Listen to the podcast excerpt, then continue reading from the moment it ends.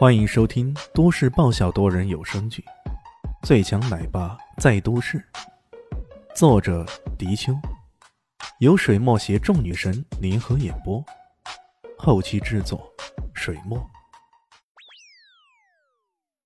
第六百三十集。啊，不好意思啊，叶公子，我我们我们，看来他非常难以启齿呢。难道潘大师的预定菜肴出了问题了？叶寒良脸上不禁一沉，服务员也说不出个子丑寅卯。门又被推开了，三个人慢悠悠的走进来。左边的笑呵呵的说道：“哎呦，不好意思啊，为了迎接我们京城的马大公子，我擅作主张将潘大师的菜肴送到我们包间去了，让叶公子没吃的，实在抱歉，抱歉呀。”叶寒良抬头一看。得，都是圈内著名的公子哥，还是个地位不低的呢。刚刚开身的正是萧家的萧红阳，右边那位是钱家的钱多宝，而中间气定神闲那位，则是个身材矮小、气度不凡的男子。那正是萧红阳口中所提的马公子马阳明。马公子来自京城，家族实力自然很是雄厚。他们这种在京城脚下的二代，哪怕是经济实力比不上明珠市的诸位公子，实力也不容小觑。因此，当萧红阳带着他出来打叶恒良的脸时，叶恒良纵使被气得脸色发黑，也无可奈何。马明阳却像故意气他似的，继续在这个问题上借题发挥。叶公子。听说潘大师今天做的他最拿手的超级佛跳墙，那味道几乎整个酒楼都能闻到。叶公子，你错过了这样的机会，真是可惜呀，可惜呀！超级佛跳墙，叶恒良一听啊，顿时觉得郁闷了。整个明珠市的上流社会都知道，潘大师最擅长做的一道菜就是超级佛跳墙。这种既名贵又奢华的菜肴，一旦做成，曾经香满南疆，一时被传为佳话。不过，这位潘大师脾气也是极臭的，他曾扬言说做这一道菜极为损耗心力，所以不会常做，只是有缘在做。这一年下来，他真正做这一道菜也不过是十次八次而已。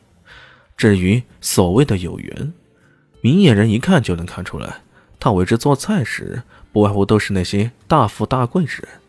如果你叫不动他做这菜，说明你的地位和身份还不够上。叶恒良宴请朋友几次，想让潘大师出手做一道超级佛跳墙，可都没有成功。可现在让马公子一来，潘大师就马上给他做，这不是打脸是什么呢？这郁闷劲儿啊，在萧红阳面前尤其憋屈！却只能忍气吞声了。没有什么可惜的，下次吃那也是一样的。萧红颜冷笑着，哼，怕就怕下次还是吃不着呢。潘大师可不是谁的脸面都会改的，凭你还得等下次的下次的下次啊！李炫在旁边听的，忍不住低声问道：“喂。”那小子跟你有仇？叶寒良不作声，旁边的唐一贤倒是听清楚，笑眯眯的低声跟他说道：“这样啊。”李炫蓦然有些明白了，心爱的女人被抢了，这对于任何男人来说都是耻辱，偏偏又是在上流社会这种最注重名声的圈子里，也难怪叶恒良会如此恼火。既然如此，那不妨。帮他一把呗。李炫对叶恒良的感官还是不错的，要不是如此，他也不会答应，他也不会答应来吃他这一顿饭。在整个叶家，基本上最有眼光也最有魄力的人就是叶恒良了。像这样的人，可不能给萧红阳这种小人给比下去了。于是他淡淡的说了一句：“ 那什么超级佛跳墙，有那么牛吗？”还让人一等再等，他不说话还好，一说就吸引了在场那些人的注意了。萧红阳一看，靠，竟然是这个家伙。他和钱多宝的脸色都有些不好看。在上一次他们在君臣客商会上遇见的，本想好好羞辱一下这小子，万万没想到的是，这小子居然是富森先生的老大，能够成为堂堂亚非布斯大财团老总的老大，那自然是非同凡响。而且近些日子，明珠市赵家的覆灭成为了本世纪年以来最具有震撼力的新闻。这覆灭的背后，据说就有亚非布斯的插手。翻手为云，覆手为雨，顷刻间将一个具有几十年历史的大家族给搞定了，这让人不得不惊讶万分，甚至有种兔死狐悲之感。